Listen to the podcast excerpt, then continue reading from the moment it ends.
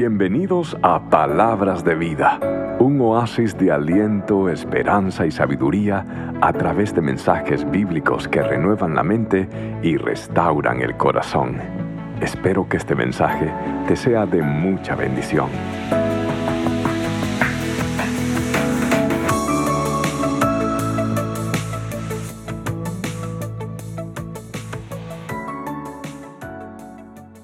Los Estados Unidos han habido dos guerras que han ocasionado la mayoría de muertes en las filas del ejército americano. Y una de ellas fue la Segunda Guerra Mundial, cuando 302 mil soldados americanos perdieron la vida en la pelea con el bloque alemán, Italia, Japón y todo este bloque nazi que se levantaba. 302 mil de los mejores hombres de Estados Unidos ah, perdieron la vida. No obstante, esta no es eh, la que lleva el récord. Tendría usted que remontarse entonces a 1861, sí, en la guerra civil, cuando la Unión del Norte, buscando la libertad, eh, se enfrenta con el ejército confederado del sur, el cual quería preservar la esclavitud. Así que en búsqueda de la libertad, la Unión se lanza y en protección de la esclavitud, el sur se defiende también. ¿Qué resulta de esto? Resulta algo increíble. Y el resultado es que 600, escuche esto, 620 mil soldados perdieron la vida. 620 mil soldados americanos perdieron la vida en la guerra civil. Ahora usted compara la guerra de Estados Unidos prácticamente con el resto del mundo pierden 312 mil soldados y la guerra civil pierden más del doble, 620 mil soldados. ¿Por qué es esto? Escuche esto. Las guerras más difíciles de ganar son las guerras que se libran internamente. Las guerras más difíciles de conquistar son aquellas que se libran en lo oculto y en el corazón del hombre. Es en búsqueda. Si usted no gana esta guerra, usted va a quedar en esclavitud. Y si usted gana esta guerra, usted va a tener la libertad. Así que usted tiene que lanzarse en la búsqueda de su libertad.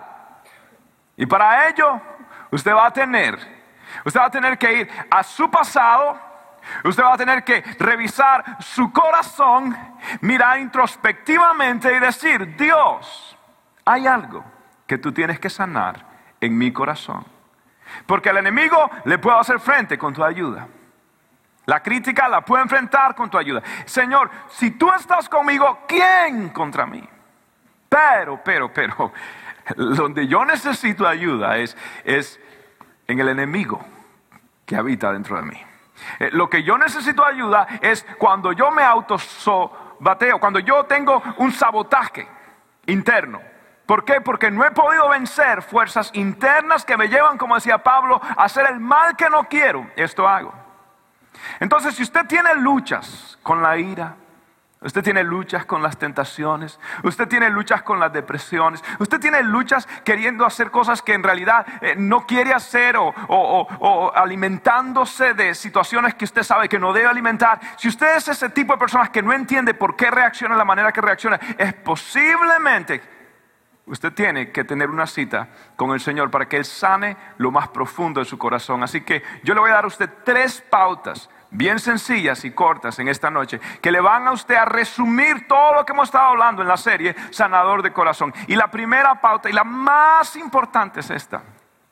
La sanidad o la calidad de su vida depende de la sanidad de su corazón. Diga conmigo, la calidad de la vida depende de la sanidad del corazón. Mira lo que dice Proverbios capítulo 4 en el versículo 23.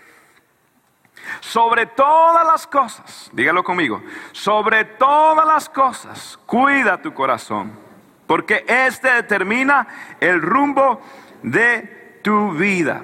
Ok, Pablo está diciendo esto. Perdón, Salomón.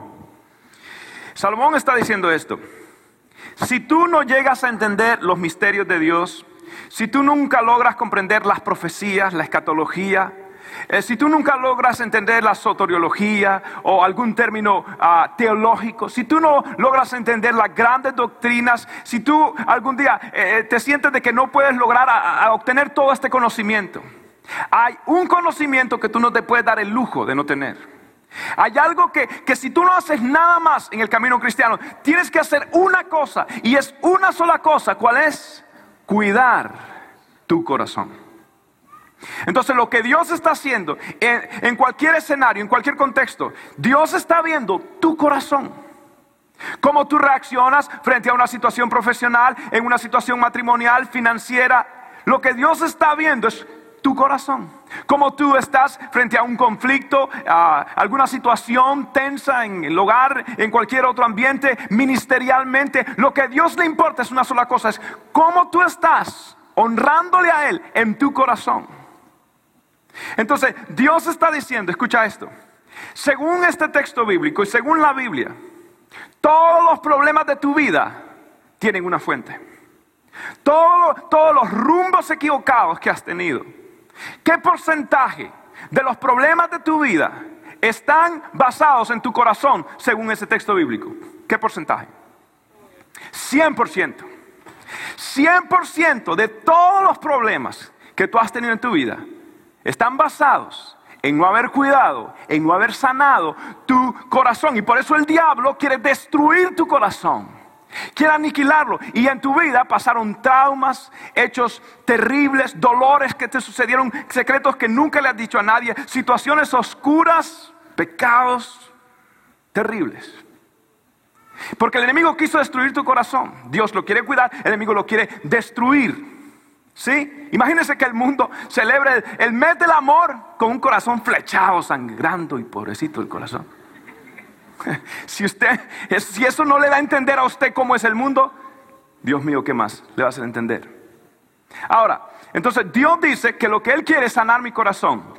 Y nosotros definimos al comienzo de esta enseñanza o en la segunda prédica qué es sanidad del corazón. Y sanidad del corazón es la restauración y la liberación de traumas del ayer que causaron heridas y estas heridas causaron una distorsión de quién es Dios, de quién somos nosotros y cómo debemos relacionarlos con los demás. Esto es sanidad del corazón. Ahora, va más allá nada más de lo que es con Dios, con otros, con nosotros mismos. Imagínese usted que hasta tiene un efecto en nuestro físico, en nuestro cuerpo físico. En 1998, el doctor Bruce Limpton hizo una serie de experimentos y de estudios a lo largo de muchos años. Y él concluyó que el 90 a 95% de las enfermedades tienen como origen una sola fuente. ¿Y sabe cuál es la fuente del origen de la mayoría de enfermedades? 90-95%. ¿Sabe cuál es? Y esto lo avaló la Universidad de Yale, lo avaló Harvard, Mayo Clinic, lo avaló eh, Vanderbilt, lo avaló eh, Stanford, lo avalaron todas las universidades y aún el gobierno federal. ¿Sabe cuál es la fuente número uno de todos los problemas físicos? El estrés en el corazón. El estrés. Sí, el estrés. Y no solamente esto sino que en el 2004 hubieron diferentes estudios que revelaron algo, algo tremendo. Pastor, ¿qué tiene que ver entonces el estrés con el tema del corazón? Esto es lo que tiene que ver. Según el doctor Alex Lloyd, de la Universidad de Stanford también, él dice que si el estrés es la causa de la mayoría de enfermedades en el ser humano, la pregunta es, ¿qué causa el estrés? Y eh, según su estudio, lo que causa el estrés es la manera errónea que interpreta el corazón una situación exterior. Lo que causa el estrés es la manera errónea que el corazón interpreta las diferentes situaciones de la vida. Eso es lo que causa el estrés. Ahora, ¿Qué quiere decir con esto? El doctor Lloyd hizo un estudio y él, él, vio en laboratorio y comprobado de que cuando usted está en una situación traumática, en un evento, y usted nunca recibe sanidad, esos recuerdos producen en usted una alteración química dentro no solamente de sus cerebros. Usted va a recordar esto, no solamente en su cerebro, intelectualmente lo va a recordar. Usted va a recordarlo aún en sus células. ¿Cómo es esto? Pues resulta que cuando usted está bajo una condición de estrés, el cuerpo emite ciertas energías negativas a cada célula de su cuerpo. Y cada célula de su cuerpo se prepara para una respuesta automática frente a una situación de estrés. Entonces, su cuerpo le empieza a decir a cada una de sus células en lo que el doctor Lloyd y Limpton llaman la memoria celular. Y usted le está diciendo a su cuerpo, prepárate para enfrentar el peligro, para pelearlo. O prepárate para huir frente al peligro. O prepárate para esconderte del peligro.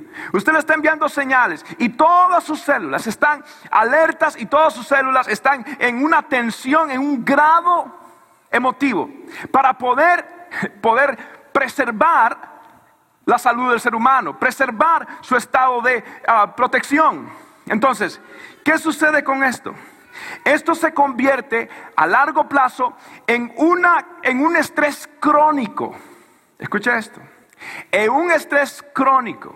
Que el estrés crónico produce una degeneración en cada célula y estas células empiezan a producir cierto tipo de enfermedad. Entonces, la enfermedad como un témpano en realidad es solamente un copito de nieve que usted está viendo, pero lo que está abajo, lo que está abajo es precisamente toda esta, esta precondición inconsciente de estrés frente a cualquier situación. Y ahora lo voy a explicar un poco mejor. La mente trabaja por asociación, ¿verdad?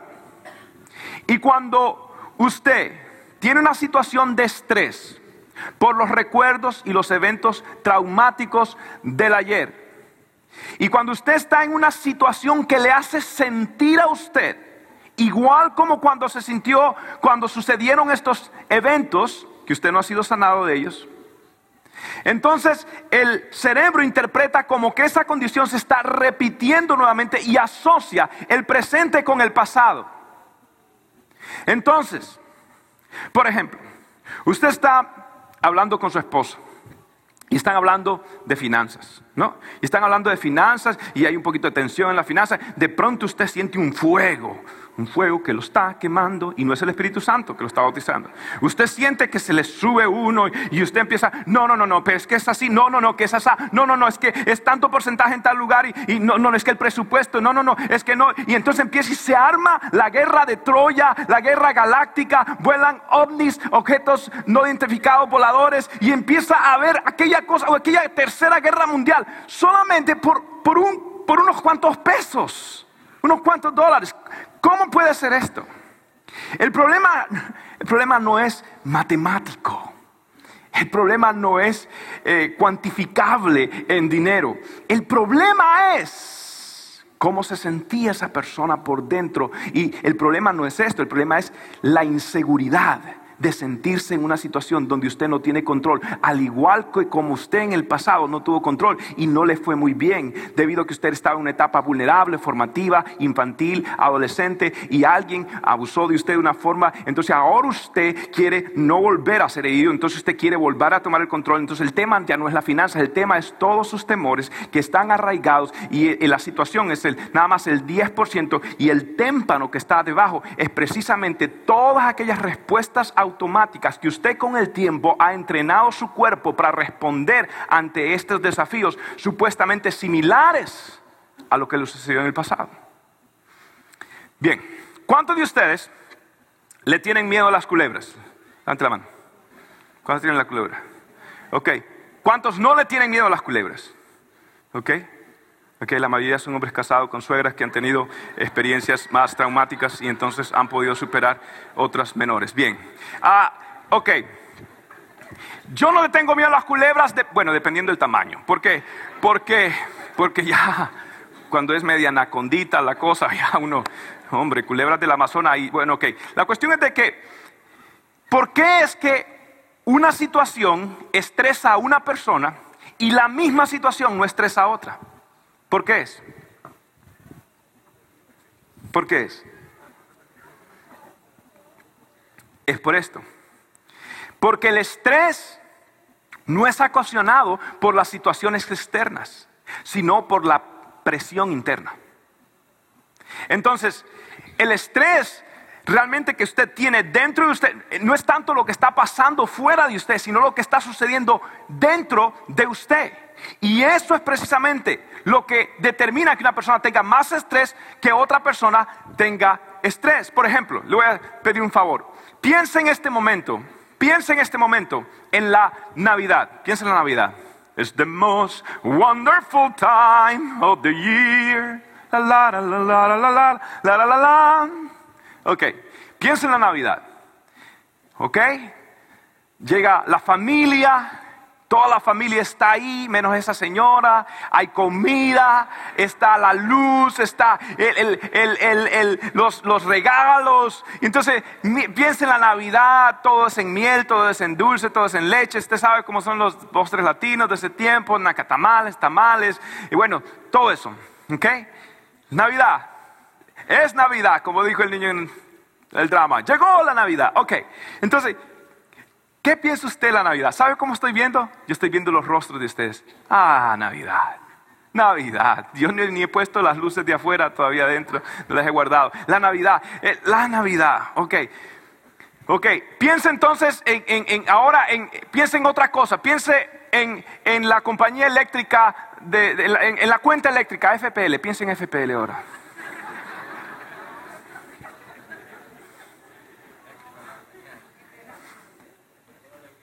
¿Ah?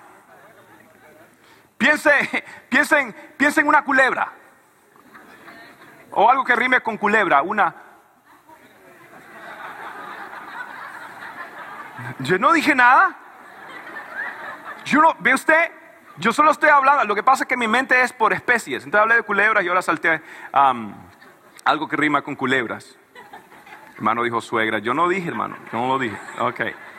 La cuestión es, escucha esto, la cuestión es, ¿por qué reaccionamos diferente? Porque hemos sido programados, programados diferente ante una situación. Y lo que es estresante para una persona no lo es para la otra. Y todo depende de la programación interna. Entonces usted se casa con su esposa, ¿ok?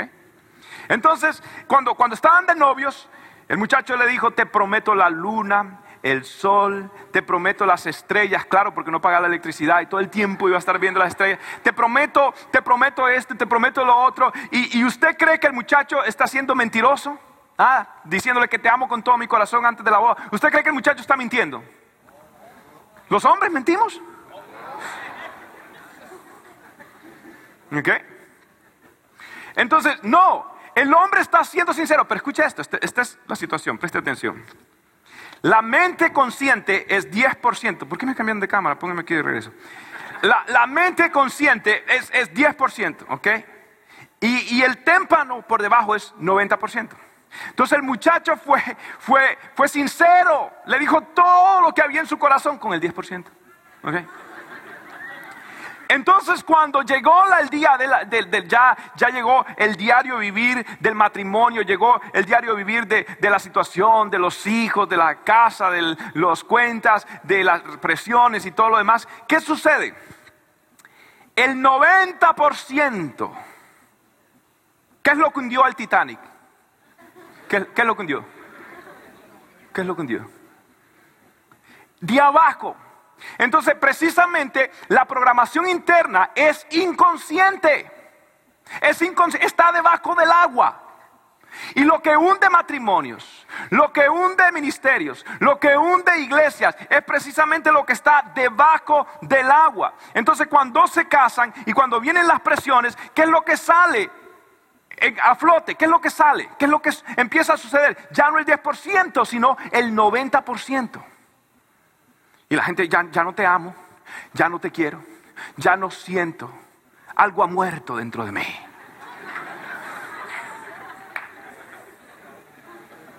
¿Ok? Pero ¿por qué? Es por la programación interna. Entonces, hay personas que se preguntan, pero ¿por qué yo exploto así? ¿Por qué yo ¿Por qué yo me deprimo tanto? ¿Y, por qué me da estas tristezas? ¿Y por qué, por qué si yo sé que, es malo comer tanto? ¿Por qué cuando estoy bajo estrés me digo a comer y a comer y a comer y a comer? Y, y entonces me siento herido si alguien me, me, dice algo porque, porque no luzco de la manera, de esta forma. ¿Y por qué? pero, ¿Por qué si yo sé que eso me hace daño? ¿Por qué si yo, eh, si yo sé y yo sigo consumiendo algo que no debo, sigo pensando lo que no debo, sigo viendo lo que no debo, sigo sintiendo las tristezas, las depresiones o las iras que no debo? Entonces, ¿por qué es esto? ¿Por qué tengo este tipo de luchas? ¿Por qué reacciono como no quisiera reaccionar? Es, es ese 90% de programación interna que usted tiene, que está sucediendo, que cuando usted se encuentra en una situación nuevamente tensa, el cerebro suyo usted lo entrenó a que cuando usted esté tenso, usted tiene que pelear, ¿verdad? Usted tiene que huir, usted tiene que confrontar o usted tiene que dedicarse a, a un hábito. Y los hábitos destructivos en realidad son programación interna errónea. Entonces acudimos y volvemos a caer en lo mismo.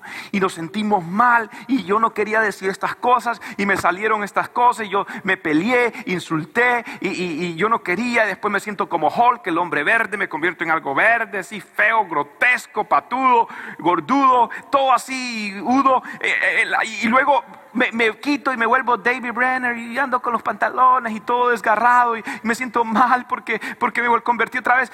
yo, yo, como decía una hermana, pastor, si yo soy un, yo soy un angelito, yo soy un pedazo de pan, pastor. Pero no sé, me entra algo así como, como la Mike Tyson. Ah, ah. No sé, ¿qué me pasa? Eh, y, me, y, qué sucede? Es precisamente la programación. Entonces usted, esposo, usted esposa, ¿usted cree que usted va a cambiar a su esposo? ¿Ah? ¿Usted cree? Cuando cree que lo está cambiando, se da cuenta que está cambiando una personalidad de sus personalidades múltiples.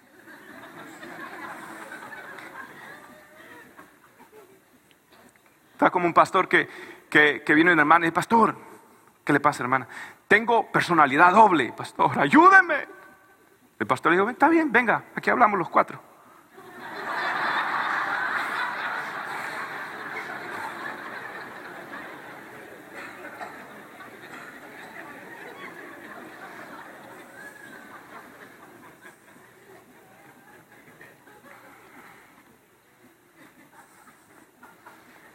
Entonces, ¿qué quiere Dios?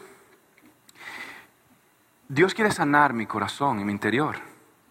Y por eso es que tú, hay cristianos que aprenden de Dios, saben de Biblia, saben términos, van a conferencias, ya se saben todos los pastores, la programación de TVN y enlaces se la saben de memoria, la radio se la saben de memoria, todos se lo saben de memoria, tienen hasta YouVersion Bible en el iPhone, tienen, tienen eh, iPod con podcast cristianos, eh, están, pero, pero, pero todavía luchan con las mismas áreas.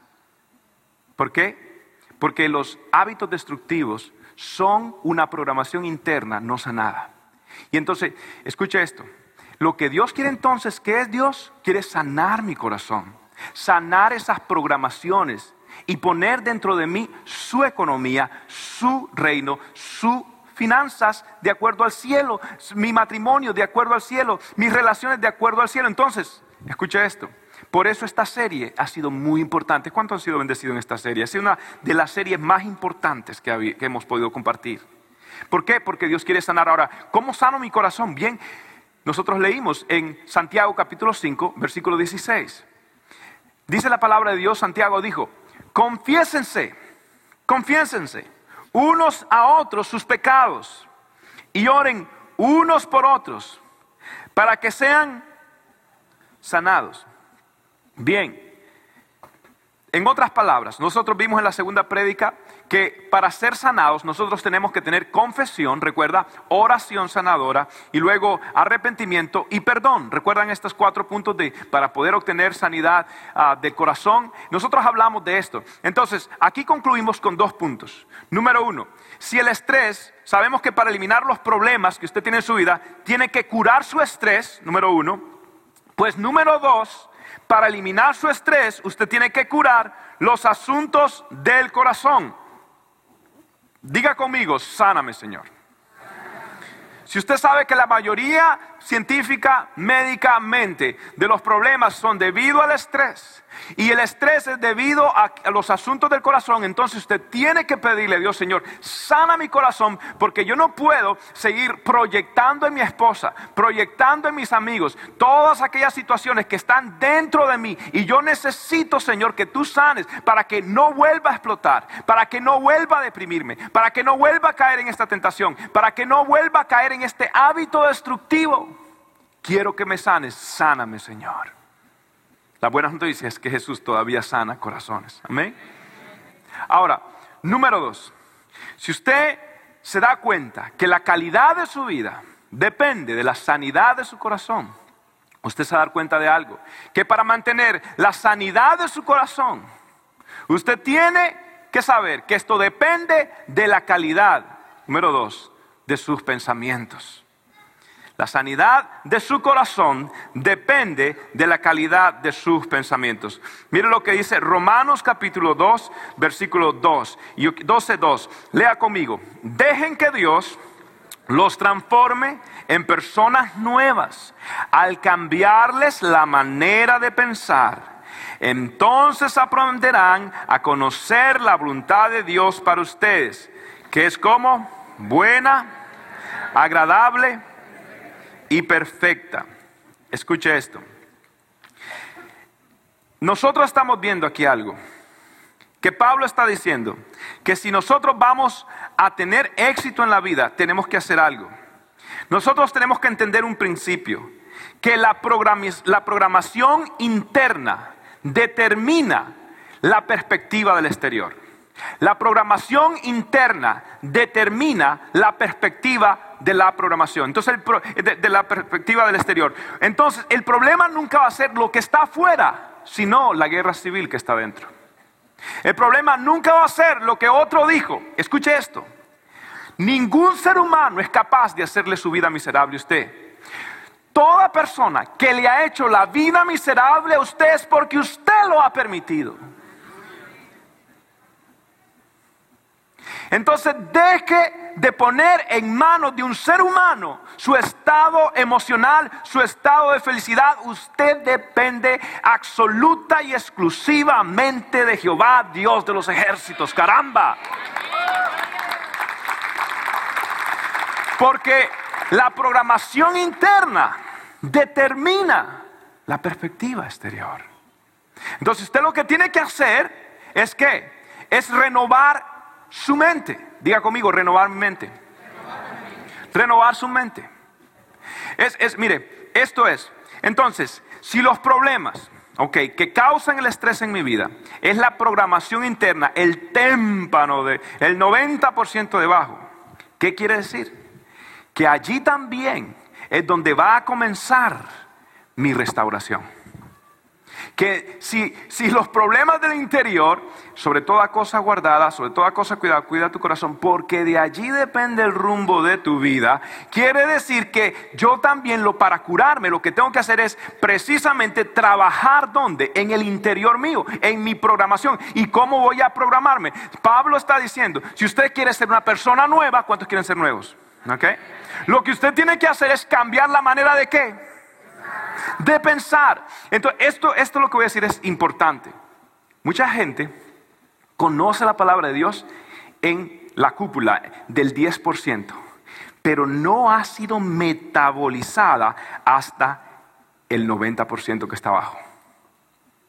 Entonces, el de acá tiene religión y tiene terminología evangélica cristiana, pero no ha sido transformado. Entonces, estos cristianos hermosos que usted ve acá, ustedes son muy bonitos, ¿saben? Yo los veo a ustedes cada día más bonitos, de verdad. Eh, eh, estos cristianos tan hermosos, tan bien vestidos hoy. Vea usted estos santicos de Dios a las 5 en la I-95.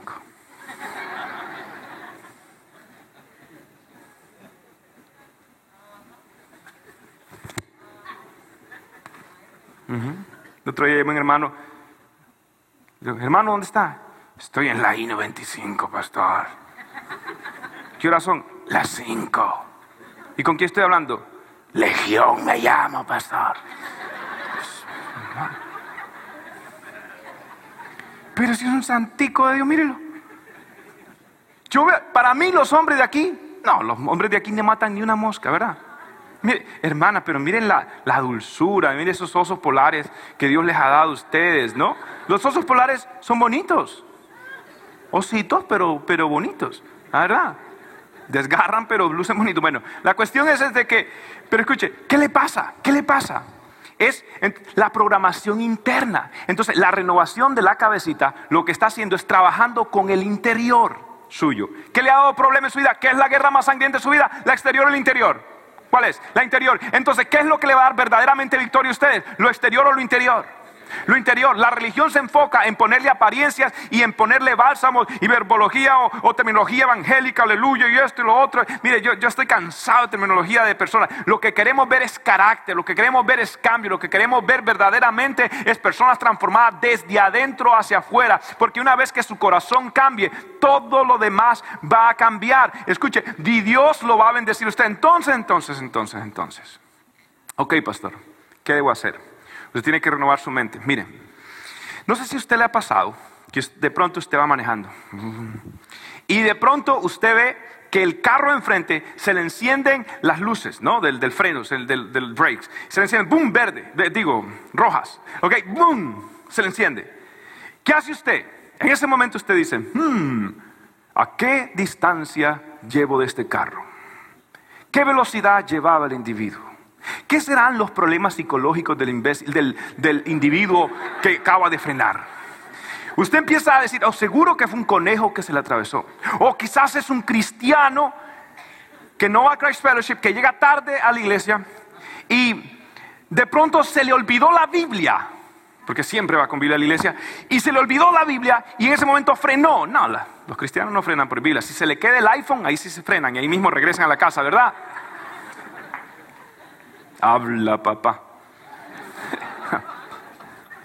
Pero, si se le... ¿Qué sucede? ¿Qué hace usted en ese momento? ¿Usted hace todo ese tipo de análisis o qué hace usted?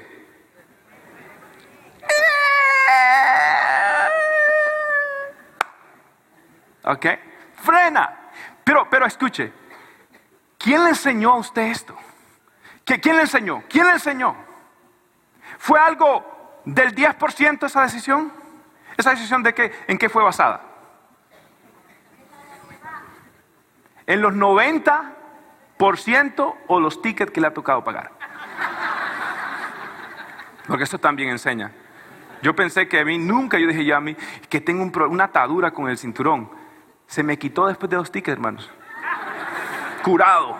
Pero bueno, la cuestión que cualquier evento traumático que lo haya hecho en el 90%, pero escuche esto, usted lo que lo hizo frenar es precisamente que usted está entrenado, entrenado. Usted está completamente entrenado a responder ante una situación. Cuando usted ha renovado su mente, lo que sucede es de que usted entrena su sentido, su corazón a la palabra del Señor tanto que inmediatamente usted reacciona y cuando usted lo tocan usted reacciona con la Biblia y cuando usted ve un problema usted reacciona con la palabra del Señor. Ahora usted no reacciona basado en la programación interna del mundo, ahora usted responde a la vida basado en la programación interna del Señor. Entonces usted ahora no vive por vista, sino por fe. Y ahora usted llama las cosas que no son como que si fuesen. Y ahora usted reacciona en santidad, en temor del Señor. ¿Por qué? Porque la palabra de Dios está en su corazón. David dijo, en mi corazón he guardado tu ley para no pecar contra ti. Entonces usted quiere tener victoria, guarde la palabra de Dios en su corazón, medite en ella día y noche y usted vivirá una vida de victoria, una vida de poder, una vida de unción, una vida abierta completamente porque usted tiene programado su corazón de acuerdo a la palabra de Dios. Ahora escucha esto. Por eso Pablo tenía una perspectiva completamente diferente, porque la programación interior determina la perspectiva exterior. Y Pablo tenía, y Pablo, mire este texto maravilloso. Pablo está pasando un montón de problemas, Pablo está pasando un montón de vicisitudes. Y mira lo que dice Pablo de acuerdo a la programación renovada de la palabra de Dios en 2 Corintios capítulo 6, versículo 9 y 10. Léalo conmigo como desconocidos, pero bien conocidos, como moribundos, mas he aquí vivimos, como castigados, mas no muertos, como estristecidos, mas siempre gozosos, como pobres, mas enriqueciendo a muchos, como no teniendo nada, mas poseyéndolo todo. Eso es renovación bíblica. Eso es renovar la mente de acuerdo a la palabra del Señor. Estoy pasando un momento de pobreza. Llega su esposo, mujer, y le dice, mi amor, perdí el trabajo. ¿Y usted qué va a decir?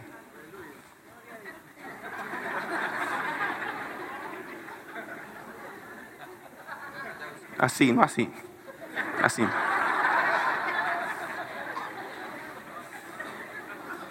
Me dieron una enfermedad. como sano?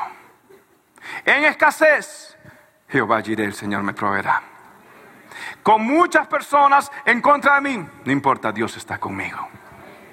Oh, nada, estás abandonado en un lugar como desconocido. Oh, pero bien conocido por el Señor. Oh, estás pasando tristeza con tristeza, mas no estoy destruido.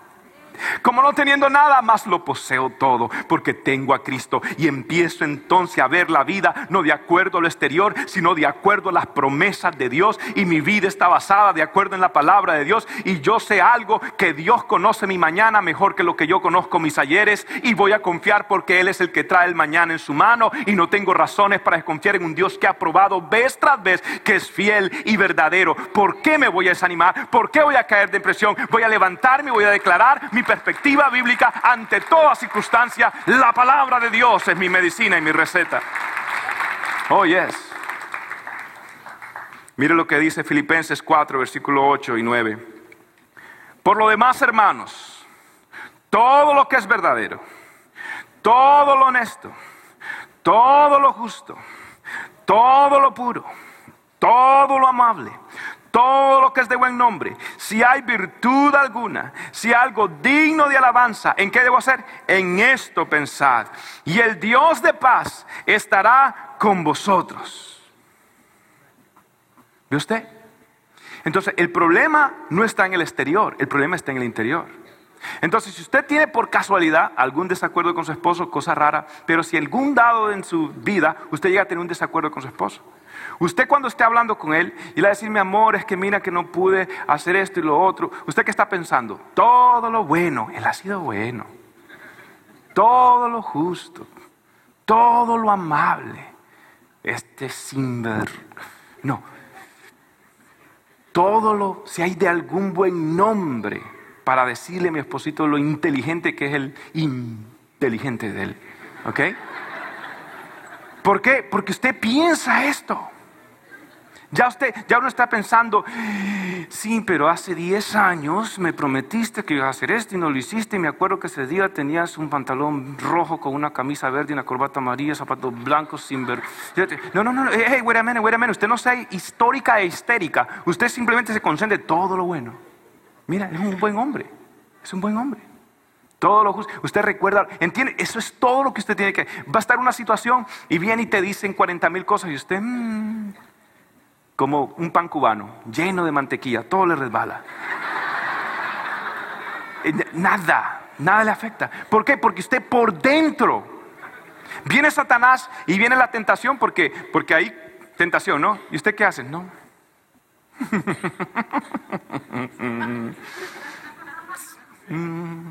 Mi mente, ¿dónde está? En el cielo. Pobrecita, una víctima. Ya, y usted no, ¿Sabe por qué? Todo es aquí, todo es acá. Usted pierde sus batallas aquí, pero también usted gana sus batallas acá. Y la manera más garantizada de ganar su batalla es cuando usted guarda su corazón para el Señor. Y ahora usted automáticamente vive de acuerdo a la palabra de Dios, no de acuerdo al corazón flechado del mundo. Amén. Vive usted ganando las guerras internas y todo lo demás exterior es fácil, pan comido. Amén. Ahora, el resultado de tener esta vida, el resultado de vivir así, ¿sabe cuál es? La paz de Dios. Mire lo que dice la Biblia en Filipenses 4, versículo 7. Y la paz de Dios, que sobrepasa todo entendimiento, guardará vuestros corazones y vuestros pensamientos en Cristo Jesús. Mire Isaías 32, versículo 17. El producto de la justicia será la paz Tranquilidad y seguridad perpetua serán su fruto. Mi pueblo habitará en un lugar de paz, en moradas seguras, en serenos lugares de reposo. Isaías 26, 3. Tú guardarás en completa paz a aquel cuyo pensamiento en ti persevera, porque en ti ha confiado. Versículo 27 de Juan 14. La paz os dejo mi paz os doy. Yo no os la doy como el mundo la da. No se turbe vuestro corazón, ni tenga miedo. Ese es el resultado de vivir una vida renovada con la palabra del Señor. Y cuando Pablo está diciendo, la paz de Dios guardará mi corazón, ¿sabe que el término que está usando eh, Pablo es un término militar que significa un un soldado, un, guardia que cuida a una posta, que cuida a un prisionero. Y ese, ese soldado está amarrado, está, está eh, enlazado con ese prisionero y lo tiene amarrado. En otras palabras, ese prisionero nunca sale de la vista de ese guardia. Y Pablo lo que está diciendo, que cuando tú caminas así, no es una paz que tú guardas, es que la paz te guarda a ti. La paz de Dios te cuida a ti. Entonces Pablo está diciendo, como ese soldado no pierde de vista a ese prisionero, igualmente Dios a mi vida no me quita los ojos de encima nunca. Y cuando tú dices y cuando tú te das cuenta que Dios jamás quitará sus ojos de ti, cuando tú sabes de que Dios en toda circunstancia, en todo momento, los ojos de Jehová están sobre ti, no tienes por qué temer, puedes confiar y esa paz no te la da un doctor, un consejero, no sale de una botella o de una píldora. Es la paz del Señor que sobrepasa toda lógica humana. Y aunque estés atribulado, no estás ah, angustiado. Aunque estés en pobreza, estás en riqueza. Aunque estés en enfermedad, el Señor te da salud. Diga el débil, fuerte soy. Diga el enfermo, sano soy. Diga el pobre, rico soy. Y ahora tú tienes la economía del reino porque llamas a las cosas que no son como que si fuesen. ¿Por qué? Porque tú has orado que la voluntad de Dios se haga aquí en la tierra como se hace en el cielo. Y tú empiezas a operar bajo la economía de Dios. Y tú sabes que donde tú vayas, los ángeles del Señor están contigo. Hay un ángel abriendo camino. Cada vez que tú caminas, hay un ángel abriendo camino. Y hay otro ángel martillando a cualquier demonio que quiera atacarte por detrás. Porque los ojos de Jehová están sobre ti. Y los ojos de Dios nunca se quitarán de ti. La paz de Dios te guardará. Mi hermano, tú estás seguro. Mi hermana, nada te puede faltar. Mi hermana, tú puedes disfrutar porque tú eres vencedor en Cristo Jesús. Esa es la paz del Señor. Él guarda en completa paz aquel cuyo pensamiento en Él persevera. Que el Señor te bendiga, que el Señor te guarde, que el Señor haga resplandecer su rostro sobre ti y te dé a ti paz. Shalom, mega paz. Wow, wow. Paz, dulce paz. Por último. Si la calidad de la vida depende de la sanidad del corazón y la sanidad del corazón de la calidad de los pensamientos, quiere decir que la calidad de los pensamientos dependen del conocimiento que yo tenga de la verdad de Dios. Filipenses 4:8 dice, por lo demás, hermanos, todo lo que es verdadero, en esto pensad. Juan 17, 17 dice, dice así, santifícalos en tu verdad, tu palabra es verdad. Tu palabra es verdad. Cuando usted sabe las verdades de Dios, usted camina renovando su mente y usted camina en la paz del Señor. Y esta es la verdad que nos da consuelo. Esta es la verdad, la seguridad que Dios da. La seguridad, mira, hay momentos que yo he tenido que hacer funerales donde yo no tengo respuesta donde yo no sé qué decirle a una madre que se aferra a un pequeño ataúd de un hijo de dos años. Hay momentos que yo, yo no tengo palabras para una madre que sostiene a su bebé mientras mira el monitor del corazón que está en una línea plana y un sórdido ruido de una alarma. Hay momentos que uno no sabe qué decir en circunstancias como esta. Uno no sabe qué decirle al padre de Timothy, eh, un niño autista ahogado eh, en un lago de acá de Green Acres. Y, tú llegas ahí a ministrar y, tú no sabes qué decir, pero allí tú recuerdas la palabra del Señor. Y tus palabras no cuentan, pero la palabra de Dios sí. Y tú empiezas a decirle a ese Padre, el Señor es mi pastor, nada me faltará. En lugares de delicados pastos me hará descansar, junto a tranquilas aguas me pastoreará. Su vara, su callado me infunden aliento. Haré esa mesa delante de mí, en presencia de mis angustiadores, unge mi cabeza con aceite, mi copa está rebosando. Ciertamente el bien y la misericordia del Señor me guiarán todos los días de mi vida. Y en la casa del Señor moraré por largos días. Cuando usted le dice a, ese Padre, cuando pases por el valle de sombra y de muerte, no temeré mal alguno, porque tú estarás conmigo. La palabra, la verdad que más se repite en la Biblia, hay dos verdades. La que más se repite es esta. No temas, no temas, no temas, no temas, no temas, no tengas miedo, no tengas miedo, no temas, no temas, no tengas miedo. No se amedrente tu corazón, no se turbe tu corazón, no temas, no tengas miedo. Es la palabra y la promesa que más se repite, pero hay otra segunda que más se repite, ¿sabe cuál es? Porque yo estoy contigo porque yo estoy contigo, porque Dios, Jehová de los ejércitos, Rey de Israel, de Abraham, de Isaac y de Jacob, Dios de pactos y de promesas, Dios fiel y verdadero, está contigo.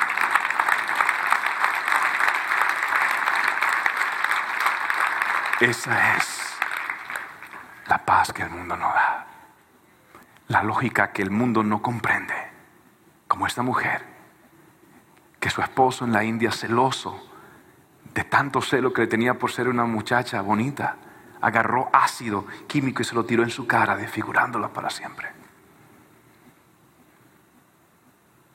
La abandonó, la dejó cuatro niños a la intemperie pidiendo limosna para vivir.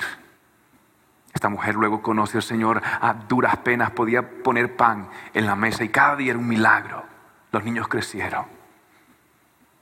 Y un día una de las hijas va a pedirle consejería al pastor Ravi Zachariah para decirle, pastor, tengo un problema, que no sé perdonar como mi madre perdona. ¿Y por qué dices esto? Porque mi madre, cuando supo lo que mi padre hizo y cuando, cuando supo que mi papá, que ahora vivía en otro lado con otra mujer muchas mujeres, contrajo cáncer. Y sabía mi mamá que estaba muriendo, ella fue a buscarlo y lo trajo a la casa lo perdonó y lo cuidó hasta el día de su muerte. Esa verdad el mundo no la entiende, pero esa es la verdad de la palabra de Dios. Y ya usted y yo no vivimos por lo que el mundo dice, nosotros vivimos por lo que dice Dios. Y cuando usted vive de acuerdo a lo que Dios dice, la paz siempre es el resultado de tener los pensamientos en Dios. La paz no es la sustracción de problemas, sino el entendimiento de los propósitos de un Dios soberano, pero que es bueno, que es tu Padre y siempre querrá lo mejor para ti, aunque no lo entiendas. Y esto trae paz de Dios y confianza de que mi vida en sus manos está y que tú puedes confiar en Él. Yo voy a hacer una pregunta en esta noche. Si tú no conoces a Jesús y tú dices, pastor, yo necesito sentir esa paz de Dios, yo necesito tener esa, eso que, no es lógico para el mundo. Yo necesito a Dios en esta noche. Y tú estás ahí. Y tú viniste acá. Yo no sé tus problemas, yo, yo, no he leído tu correspondencia, pero Dios sabía que alguna palabra llegaría hoy a tu corazón. Y si tú en esta noche tú dices, pastor, yo necesito a Dios, necesito su paz. ¿La quieres? Esto es sencillo. Yo voy a hacer una oración. En esa oración te vas a pedir perdón a Dios por tus pecados vas a arrepentirte y vas a decirle, Señor, te necesito y te entrego mi corazón, quiero vivir para ti. Y la paz de Dios vendrá, salvación de Dios vendrá y tú nunca más estarás solo para el resto de tu vida. ¿Quieres hacer su oración? Cierra ahí tus ojos, donde está y repite audiblemente estas palabras. Di ahí donde está, Señor Jesús, Señor Jesús, te entrego mi corazón sana mi corazón. Perdona mis pecados, perdona mis errores. Te pido que me sanes. Dame salvación. Te necesito, Jesús. Te declaro como el Señor de mi vida. como mi Salvador, como mi sanador. Diga, dame tu paz, tu dulce paz. Gracias por hacerme tu hijo. Gracias por darme tu salvación, por darme tu perdón. Soy libre porque tengo paz con Dios. Y más nunca estaré solo. Tú estás conmigo. No temeré. Tú estás conmigo. En el nombre del Padre, del Hijo y del Espíritu Santo. Amén. Gracias por tu sintonía el día de hoy. Espero que puedas atesorar la palabra de Cristo en tu corazón para que puedas acercarte cada día más a Dios. Si este mensaje te es de bendición, compártelo con amigos y seres queridos. Bendiciones.